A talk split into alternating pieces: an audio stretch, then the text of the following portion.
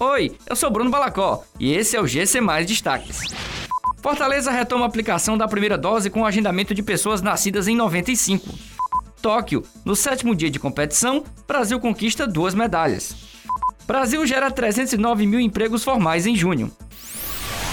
Com a chegada de novas doses de vacinas contra a Covid-19, a Prefeitura de Fortaleza deve retomar a aplicação da primeira dose a partir desta sexta-feira.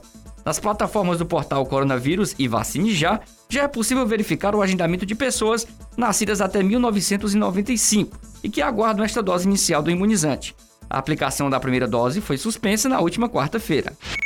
No sétimo dia de competições dos Jogos Olímpicos de Tóquio 2020, os destaques para o Brasil vieram com duas medalhas de atletas mulheres. A judoca Mayra Aguiar conquistou o bronze e a ginasta Rebeca Andrade faturou a prata na ginástica artística. No vôlei, a equipe feminina também fez bonito e engatou a terceira vitória seguida. Também nesta quinta-feira, o Brasil avançou para as oitavas de final do vôlei de praia feminino e masculino. As duplas Alisson e Álvaro Filho e Agatha e Duda vão aguardar os resultados das partidas de amanhã para saber quem enfrentarão na fase de mata-mata. Durante o mês de junho, o Brasil gerou 309.114 postos de trabalho. No acumulado de 2021, o saldo positivo é de 1.536.717 novos trabalhadores no mercado formal. Os dados são do Ministério da Economia.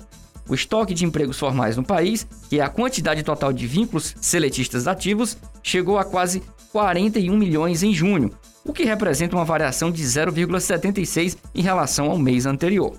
Essas e outras notícias você encontra em gcmais.com.br. Até mais!